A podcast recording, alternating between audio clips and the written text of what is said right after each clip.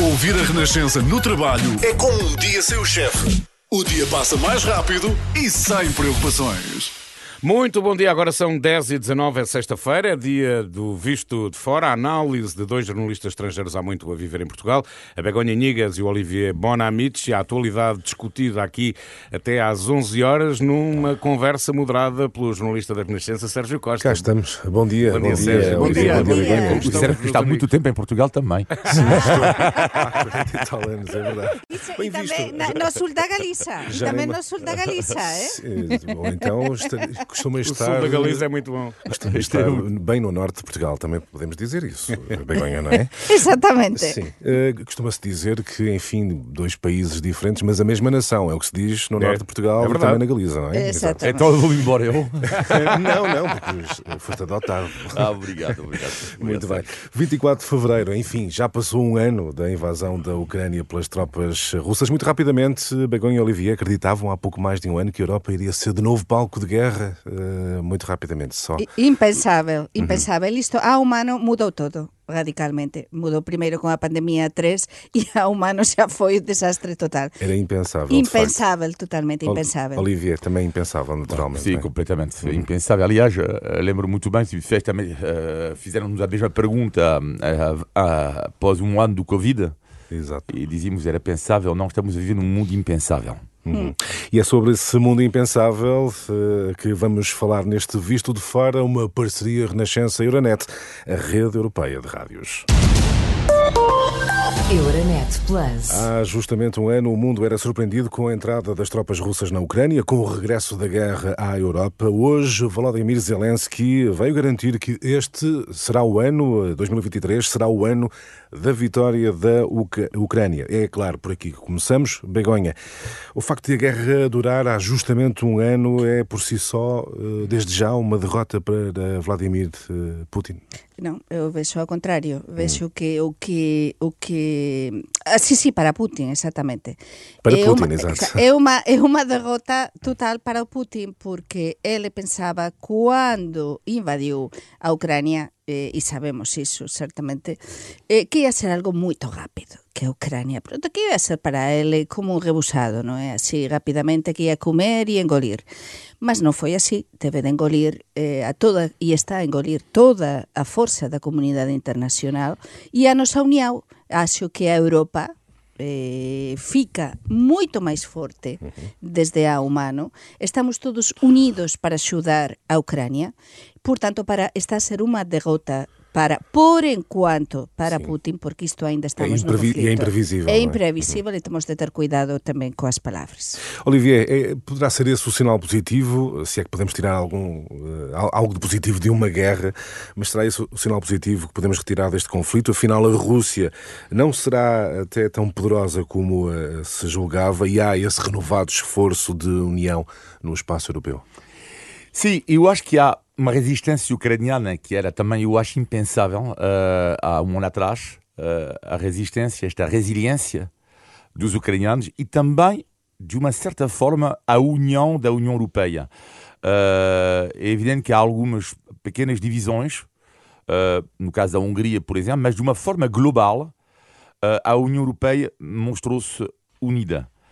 Isto é muito importante. E, e é por causa também desta união, acho eu, que o que me marcou imenso este- nos discursos de Vladimir Putin é que, que eh, ele quase não falou da Ucrânia. Ou seja, o, o inimigo para ele, não é, já é no próprio no discurso, já é o Ocidente. Exato. Porque de uma, de uma certa forma é mais eh, é melhor vender esta imagem ao povo russo do que vender o inimigo como o- o- a Ucrânia, porque afinal eh, tem uma história em comum Eh, e é muito mais fácil eh, ter como alvo o Ocidente. Isto para mim foi muito marcado. Mas esse, esse discurso é também, eventualmente, a prova que o objetivo da Rússia está a falhar, não é? Ao apontar o Ocidente como inimigo, culpabiliza o Ocidente pelas ações militares, ou seja, o discurso não muda muito ao fim de um ano. non muda, mas eu estou a ver un Putin aínda máis lonxe da realidade. Cando acompañamos este discurso do Putin, que acho que foi neste momento xave, eh, un Putin eh, que fica mm, un, Putin, un Putin aínda máis megalómano, um, um, não, não quero dizer palhaço, mas, mas, mas uma pessoa que, que, que é uma, uma marioneta, uma, é uma coisa incrível, não é? Como é que hum, quer transmitir algo que realmente não se sustenta de nenhuma das maneiras, porque tudo o que ele queria fazer, eh, não nos esqueçamos, era voltar à antiga União Soviética, eh? Eh, de uma maneira diferente, mas voltar nesse espaço de influência. E por isso esta invasão da Ucrânia, porque ele considerava e considera que a Ucrânia é deles, não é? E como isso, depois, outros territórios. Mas para mim, Sérgio, se me permitires, há claro um problema aqui em tudo isto e algo que me preocupa muitíssimo, que é o papel da China eh? o papel que pode vir a desempenhar, a desenvolver a China, porque ainda não sabemos. Esta semana esta semana houve uma reunião muito importante entre o Putin e um enviado também de chinês, Sim. importante, de primeira linha, e a China, como sempre, está a jogar esse doble eh, papel, Sim, não é? De um lado e do outro. Em dois campos. Uhum. Sim, e não sabemos se é, é lá eh, pode estar a chave. Olivier. eu queria referir um ponto em relação também ao discurso do Vladimir Putin, que eu toquei um pouco no assunto na, na, na, última semana e eu de facto admito que já não tenho muita paciência com o discurso da decadência uh, e sou, considero-me agora decadente, uh, mas confirmado uh, mesmo, e com orgulho. Porque quando o senhor Putin diz que a pedofilia, mas é a norma nas sociedades ocidentais, mas onde é que a pedofilia é completamente é a norma? Irreal, não, não, não, não, não, não onde é que, em qual é o país onde a pedofilia é a norma nas sociedades? Qual é o país, mesmo tirando o Ocidente? Qual é o país? Além disso, claro que existe pedofilia na Rússia, Sim. como é evidente. Infelizmente é uma doença que, que, não, que não toca apenas uh, o Ocidente. E depois ele diz, os padres no Ocidente abençoam os casamentos homossexuais. E pensei mesmo, realmente, o meu Deus, o meu Deus, não é o mesmo ah, porque eu não sei o meu Deus Aqui a, a me ensinar que eu não estou em ninguém é, na vida. será, ah? que, será que o povo uh, na Rússia uh, toma as palavras de Putin como verdade uh, absoluta? Hum, sabe, é que é impossível perceber, não é? Sim, isto é complicado perceber isto. No entanto, este discurso, porque é que eu acho interessante este discurso da, da decadência, lá, tudo, o discurso habitual, que é cuidado que é um discurso que para mim é pensado, porque e ele é dirigido a quem? Ele é dirigido a, a uma parte do eleitorado, da extrema-direita, neste caso europeia, e não só, extrema-direita americana, uh, porque Putin é apoiado por uma parte da extrema-esquerda na Europa e por uma parte da extrema-direita, por razões diferentes. Extrema-esquerda porque é o anti-imperialismo americano e da extrema-direita por causa da tal ideia da, da pedofilia, uh, dos casamentos homossexuais e tudo isso. E ele sabe que existe, vai haver eleições nos Estados Unidos.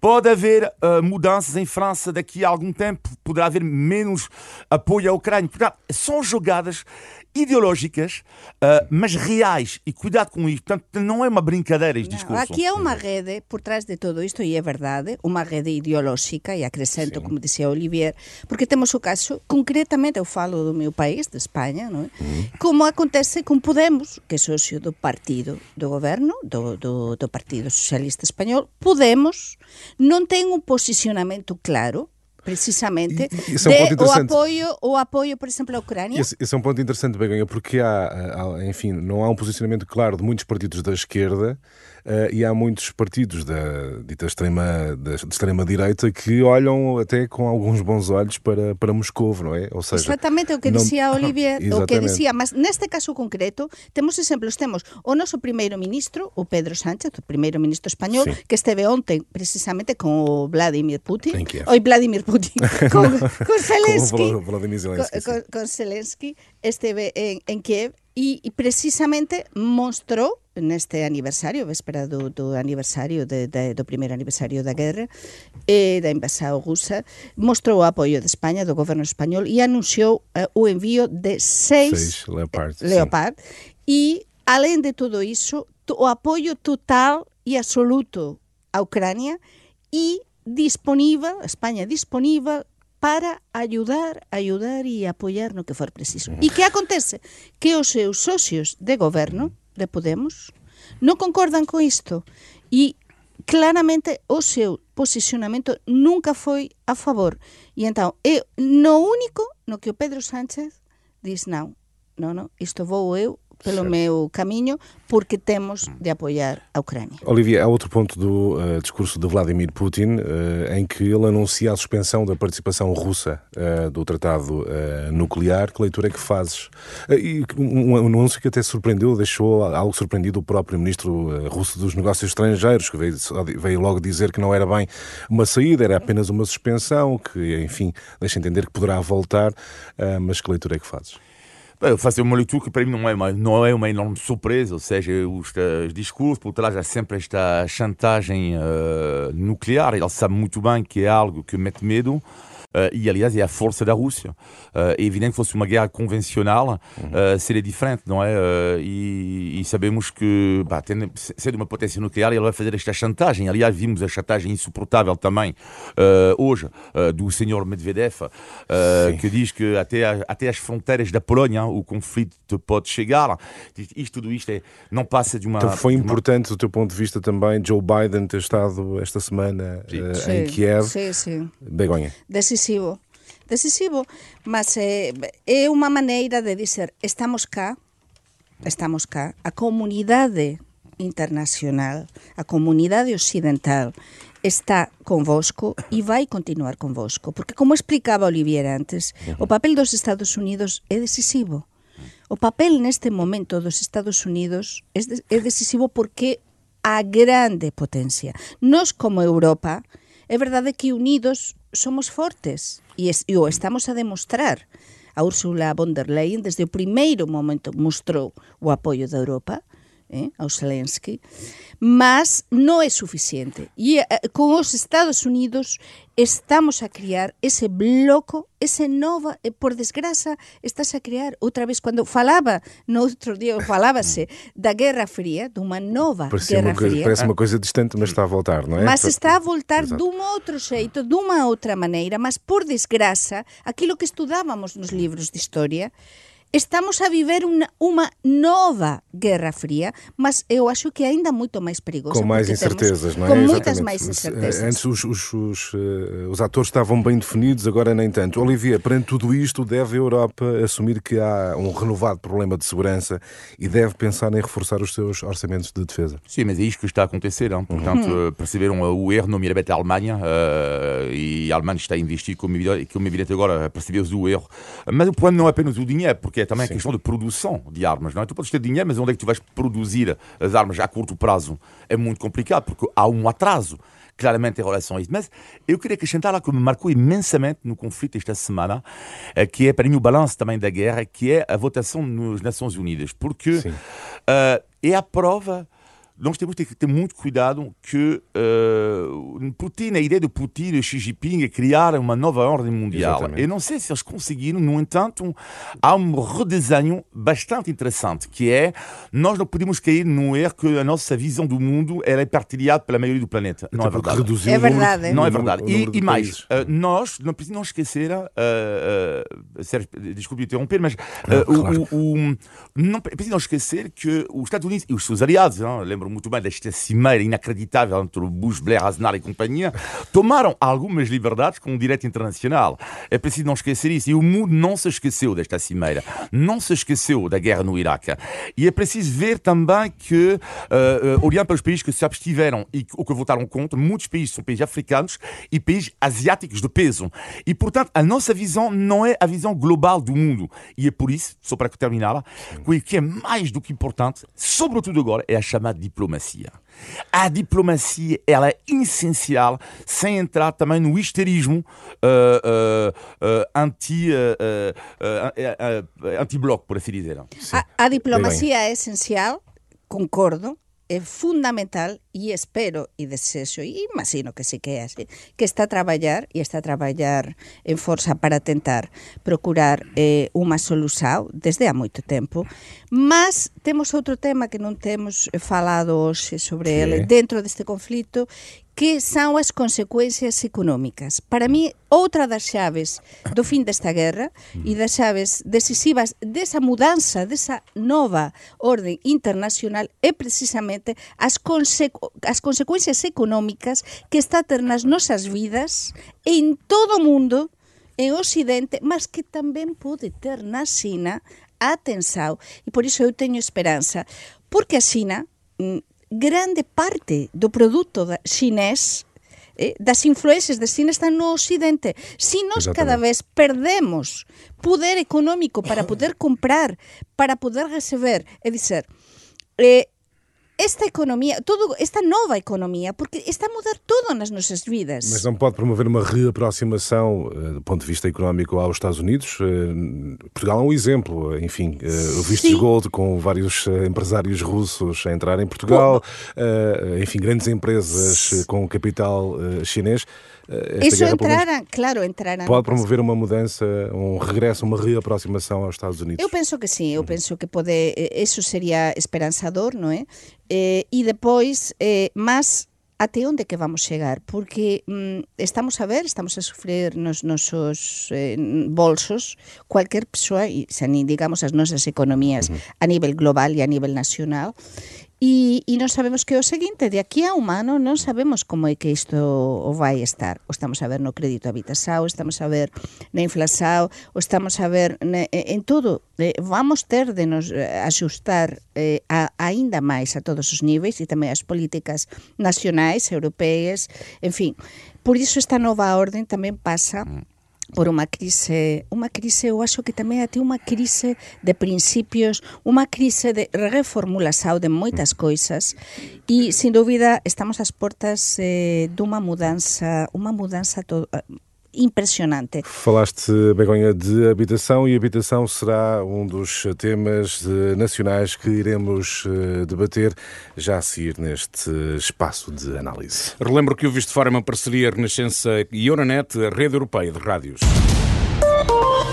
Euronet Plus. Avançamos assim para a análise dos assuntos nacionais. Temos que retomar o tema habitação. Esta semana, a ministra Marina Gonçalves, em entrevista à Renascença e Jornal Público, anunciou o congelamento definitivo das rendas mais antigas de contratos anteriores a 1990. A minha pergunta, Olivier, uhum. é: será a melhor estratégia para revitalizar o setor? Uh, não estará a frustrar expectativas de quem teria outros planos para uma determinada uhum. habitação? É a melhor estratégia? Do teu ponto de vista? Para já é uma estratégia, o que é, não é mau. Uh, não é mau. Uh, é uma estratégia, porque, como disse na última semana, é bom Sim. haver algumas reformas. Agora, se elas vão ser eficazes ou não, vamos ver. Uh, agora, o que nesta medida eu acho que é uma medida boa por um lado e que não me convence do outro, boa porque, de facto, as pessoas idosas têm absolutamente que ser protegidas. Isto não é possível, porque senão daqui a 20 anos já temos uma pessoa idosa a viver numa cidade. Isto, porque como é que vai, vai agora, agora onde é que ela não me esta medida? Uh, tem que haver absolutamente uma questão em relação ao rendimento. É que uma pessoa idosa que ganha 400 euros por mês não tem nada a ver com uma pessoa idosa que recebe uma reforma de 2.500. Certo. É, esse, é isso que não me convence. Sim, em Espanha há anos, Sergio, que Sim. para que saibam os nossos ouvintes que se congelaram, mas há muitos anos, as rendas antigas. Eu lembro-me de cidades que conheço bem. Como... E qual é o efeito dessa medida? O efeito foi muito bom, mas é verdade que se protegeu as pessoas idosas e se protegeu também a, a máis, digamos, coberturas sociais. Estamos a falar de há 20 anos, probablemente. Mas neste caso, eh, acrescento tamén o que dicía o, Olivier e concordo con ele que temos de proteger estas persoas, as persoas máis vulneráveis, que neste caso, sobre todo, son idosas. Eu falo, por exemplo, do meu bairro en Campo de Urique, non é? Estas rendas antigas, por iso, vamos ter, eh, Portugal está preparado para ter esa fiscalización, para ter esa logística, para pôr en marcha esa logística de proteger os máis vulneráveis e tamén, ao mesmo tempo, de tirar esas rendas antigas, que pareceme moito ben, porque non é xusto que unhas persoas estesen a, a pagar, por exemplo, exemplo, eh, de aluguer a moitos anos, unha familia normal, con unha renda sí. normal, mm, de, de carácter medio, e este se a pagar poquísimo, e o, e o vixiño de, de, do apartamento de mm, mesmo porta por, con porta, este se a pagar mm. 5 ou 6 ou 7 ou, ou 20 veces máis, non é?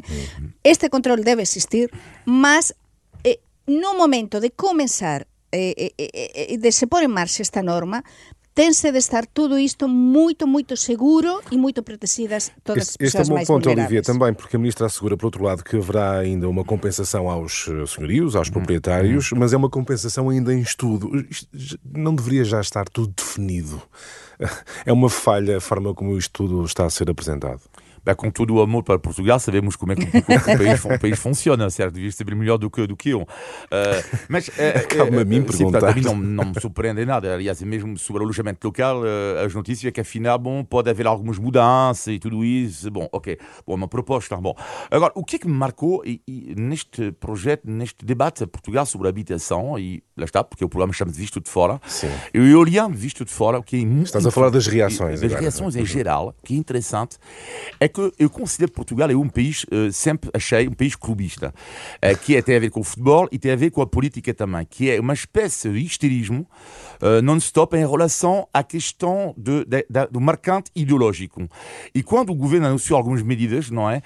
logo foi algumas pessoas disseram leninista, leninista. E a mesma coisa acontece quando é uma medida de direita e depois as pessoas da esquerda dizem fascista. fascista. Isto é inacreditável. De, Deixa-me é dar aqui um pouco, uma nota uh, sobre o arrendamento coercivo, que foi o que mais polémica motivou.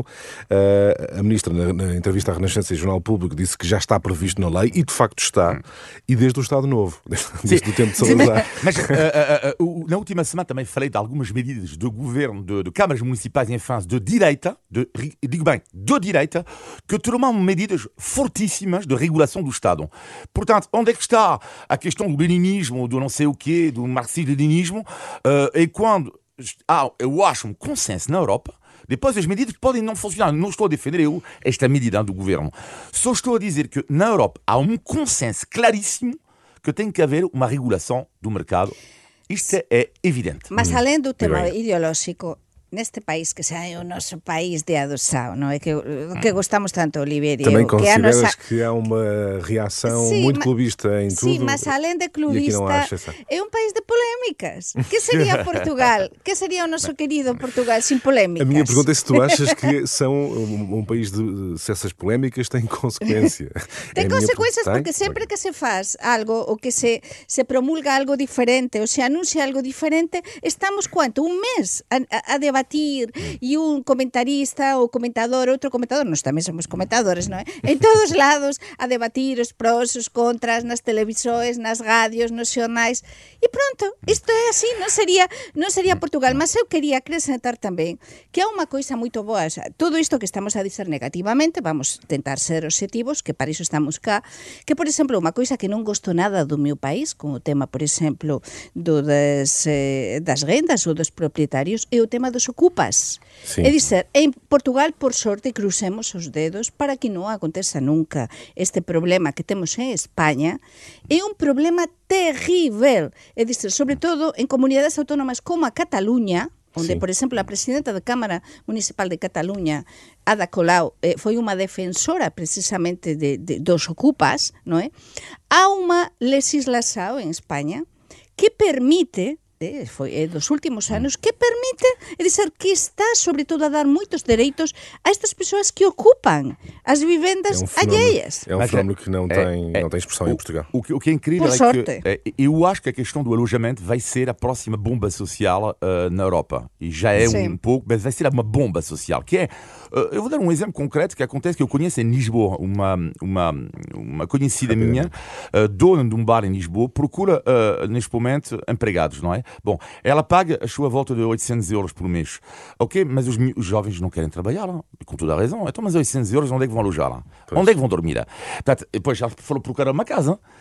500, 550, ou seja, tu vais eh, viver com 200 euros por mês. Uh, não, mas, não, mas essa é a grande questão, é que neste momento já nem compensa. Se tu trabalhas no centro de Lisboa, não é? Uh, e depois vais viver onde vais... Uh, não, ou seja, isto é uma situação dramática porque é também como alojar as pessoas que trabalham e com, sobretudo, para português gravíssimo, português, que são os Eu recomendo, se me permitirem, se me permitirem, sim, sim. rapidamente, eu recomendo um, um filme espanhol eh, que precisamente foi nomeado para os premios Goya, eh, dirigido por Juan Diego Boto e protagonizado por eh, Penélope Cruz e, por él, e por Luis Tosar, eh, que se chama En los márgenes, nas marxens, en portugués. Non se se estreou, penso que non, aínda en Portugal, e fala precisamente deste eh, fenómeno eh, de, de, de, dos ocupas, tamén do fenómeno da, da vivenda, de, de, de ficar sin casa de ficar de, dos desahucios que nos dos despe, eh,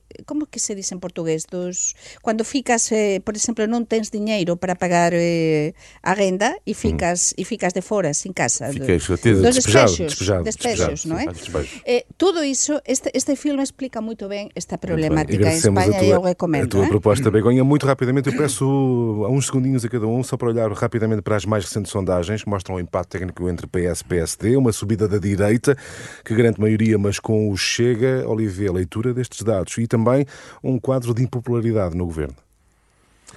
Sim, a, conf a, confirmação, se rapidamente a confirmação que o PS não está, está, está a baixar, isto não é uma, não é uma surpresa, eu diria que é a subida de, dos três partidos que não são partidos tradicionais, não? o Chega, a Iniciativa Liberal e o Bloco da Esquerda. Uh, e depois eu diria que a principal para mim a, a questão é o que é que vai fazer, como vai fazer a direita uh, com esta geringonça, que é possível porque o PSD vai ter que se pronunciar sobre o Chega, o IEL já disse que não quer do Chega, e portanto a direita está aqui perante uma questão interessante que aliança para governar, porque eu acho que eles têm tudo para ganhar eh, as próximas eleições, a direita. Só que o ganhar, ficar no primeiro lugar das eleições, não significa governar. Uhum. Já aconteceu no passado. Isso é. E, e outra coisa, que para mí o preocupante de todo isto non é eh, que está eh, a perder o, eh, o Partido Socialista e que pronto, agora mesmo se tivésemos eleições gañaría, digamos, o bloque da direita ou de centro-direita. E aquí o problema é que as persoas non se revén nas novas nos líderes deses partidos de centro-direita e dizer, preferen, están críticos con o goberno, non é? Uh -huh. Co Antonio Costa, co goberno, mas non queren por enquanto esta mudanza, nin queren a mudanza de líder. Então é unha grande ver, é? é, é unha coisa, é unha grande contradição. Para mim, essa contradição tan típica ver, em Portugal. Terá a ver com a forma como o PSD uh, tem falado do Chega, uma forma, enfim, muito sí, por, titubeante. Sim, não é clara. Não sim, é sim, clara? não é clara, uhum. não é clara. Falta o que dizia Oliver, clareza. Sim. Muito bem. Muito bem. Sabes como é que o meu avô dizia? Era é vir ao disco e toca o mesmo. Muito bem. Faltam 14 minutos para as 11 da manhã. Está na altura do índice de tugalidade. Portugal! Índice de tugalidade.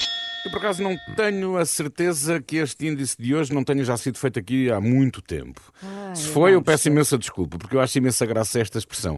Vocês, eh, como jornalistas, costumam tirar nabos da púcara? nabos da? Da púcara da púcara. Sabem o que é uma púcara? Não. A púcara ou um púcaro pode ser tanto uma espécie de chávena, uma chávena, como pode ser um recipiente onde se cozinha. Nabos da púcara. Fogo. Em barro. Ele, ele inventa, tenho certeza que ele inventa expressões. temos... Sérgio, estou a inventar. Não, não está ah, a inventar. Temos, temos de tirar, é, pronto. É... Existe inclusive um prato português que é frango na púcara. Ah. Neste caso são nabos. Mas tirar e vocês nabos... jornalistas têm muito esse hábito de tirar nabos da púcara. É verdade. Nabos na pois, púcara. Eu não sei, eu não conheço. É... Não, não Seria inventar. É, assim, é, é ir buscar a, a, a ir, ir buscar os problemas, não é? Ir buscar, é, não é? Não. Procurar para. Tipo, procurar problemas. Uma, procurar problemas. Complicar ainda não mais. Não tem a ver com problemas, não tem a ver com problemas. tem a ver com procura, sim, mas não tem a ver com problemas. É uma situação em que alguém tenta descobrir um segredo ou então ir extrair uma informação de alguém. Exatamente. Não é? Uh, mas ah. que não quer revelar essa informação. Então vão tirar nabos da púcara, porque vão assim muito subtilmente, ah. não é? Ah, Diria. sim, só fazemos Vocês muito, já tiraram sim. nabos da púcara? Já tiraram. Muitas vezes. Muitas vezes. Perguntam-me vocês, então, mas porquê, de onde é que vem esta expressão? É que uh, é a forma como se tiram os nabos uh, cozidos num tacho. Neste caso pode ser na púcara, não é? Os nabos desfazem-se com grande facilidade. Então têm que ser tirados com muito cuidado, é. com muito cuidadinho. Ah. O, o, o, o, que é bom com esta expressão, uh, na na púcara, é que tu podes já fazer do, todo, todos os anos a mesma, que nós nunca vamos lembrar. mas, é, por isso que... mas isto não so, somos os jornalistas. Isto acho que tanto na Galicia como, como en Portugal somos espe especialistas nisto, não é? É a maneira de ser, de tirar nabos na púcara. É, tentar así... Eh? Não, pelos vistos não tinha sido feito aqui, senão vocês lembravam-se. Portugal! Índice de Tugalidade. Temos 3 minutos e meio para o positivo e o negativo da semana. Começo por ti, Begonha, o teu negativo. Pois xa que falamos de habitação, para mí o negativo é o problema que temos tan grave eh, con a habitação, non só en Portugal, tamén en España, porque agora, con esta crise que temos, con este, esta guerra da Ucrania, eh, estáse a reducir muitísimo, pelo menos en España, estáse a reducir muitísimo os créditos habitação, o a contratação de créditos habitação, e cada vez temos máis problemas nas cidades grandes, pequenas, en cualquier cidade, en cualquier vila, pa, sobre todo nas cidades, para alugar. Eh? É un problema, o da habitação, gravíssimo, gravíssimo. O teu negativo, Olivier? Neste primeiro eh, triste aniversário da, da, guerra, uma palavra sobre as eh, famílias todas ucranianas que estão, hum, estamos em Portugal, mas que estão em Portugal, que deixaram muitas vezes a família, que deixaram tudo, que tentam se adaptar a um novo país. E o Sr. Putin fala da nossa ligada decadência e vou falar disto de, como da indecência. Quando um, pessoas obrigadas a fugirem do seu país porque um homem, um país decidiam uh, voltar a um imperialismo, uh, para mim, eu chamo isto a indecência. Muito bem, Oliveira. Muito bem. Vamos então ao teu. Eu preferia que o imperialismo fosse apenas o ato de beber imperiais. pois sim. Muito bem. Vamos ao positivo. Pois o positivo mm, é o premio do Parlamento Galego que se anunciou nesta semana que vai e teño, desta vez teño de falar para, sobre o meu novo traballo desde a Humano e tal que porque recibemos a cooperación entre a Galiza e o norte de Portugal. Foi escollida pelo Parlamento da Galiza e estou a ficar arrepiada mm. eh, como eh, premio eh, do Parlamento Galego de 2023 por eses máis de 40 anos de cooperación entre a Galiza e o norte de Portugal. Muy e colegas, que se veremos esa medalla no día 4 de abril no Parlamento da Galiza. Muito bem, parabéns. grande proximidade não só geográfica, mas Exatamente. cultural e linguística. Não é? mesmo, mesmo. O teu positivo, Olivier? É um positivo que tem a ver com, bom, eu gosto de falar dos hábitos que eu acho sempre curiosos de, do país do qual uh, estou a viver há 25 anos e há, há, uma coisa extraordinária quando cheguei a Portugal a primeira vez há 25 anos, uh, que é de repente, à tarde, 4 da tarde, tarde, não é? Também de uma, de uma rádio uh, em Lisboa, e uh, de repente vejo as pessoas todas sair às quatro da tarde. Caramba, da empresa. Onde é que eles vão para caramba? e é a cultura que não existe nos países francófonos, que é a cultura do lanche em Portugal. Ah, okay. As pessoas, mesmo adultas, saem da empresa, vão comer uma sandes mista e um sumo de laranja. Ou um bolinho. E de repente, um bolo, um exatamente, um bolo de arroz e um queijo. E então, esta cultura de lanche para mim foi extraordinária e toda a gente, mas onde é que vocês vão? Vamos lá. Queres... E há sempre alguém super simpático que diz: Queres alguma coisa? Portanto, esta cultura do lanche será o positivo, eh, porque não existe nos Lanchas, uh, Oliver, tu lanchas, nunca lancei não, contigo. Não, isto não adoptei este. Ah, adoptei. Eu também não. não eu nunca lanchei na minha vida. Os ingleses têm um chá das 5, não é? Ah, o, o Paulinho, o Paulinho é que lancha bem. Mas, não, mas devia, sabes? Sim, sim. Porque assim fico muitas horas entre refeições e, não, claro. e não, não é bom, não é bom. também, isso não é nada bom.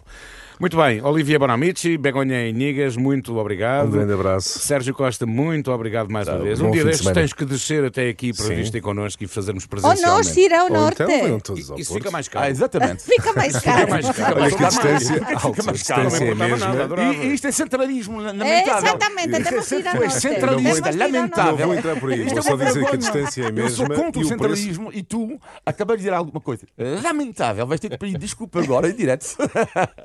Eu só queria dizer que Estou... O, a distância é a mesma, Paulino, e o preço também. Estou eu, um momento, estou eu aqui a querer poupar dinheiro ao chefe.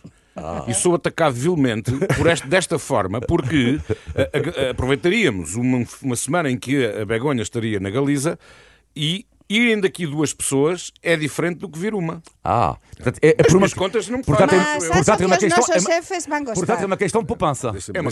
deixa, dizer que a Renascença é um bom exemplo de descentralização. Exatamente. Exatamente. Muito bem. Ainda hoje, às três da manhã foram em direto do Porto. Olha, fica assim esse programa que vamos fazer desde Porto. Ah.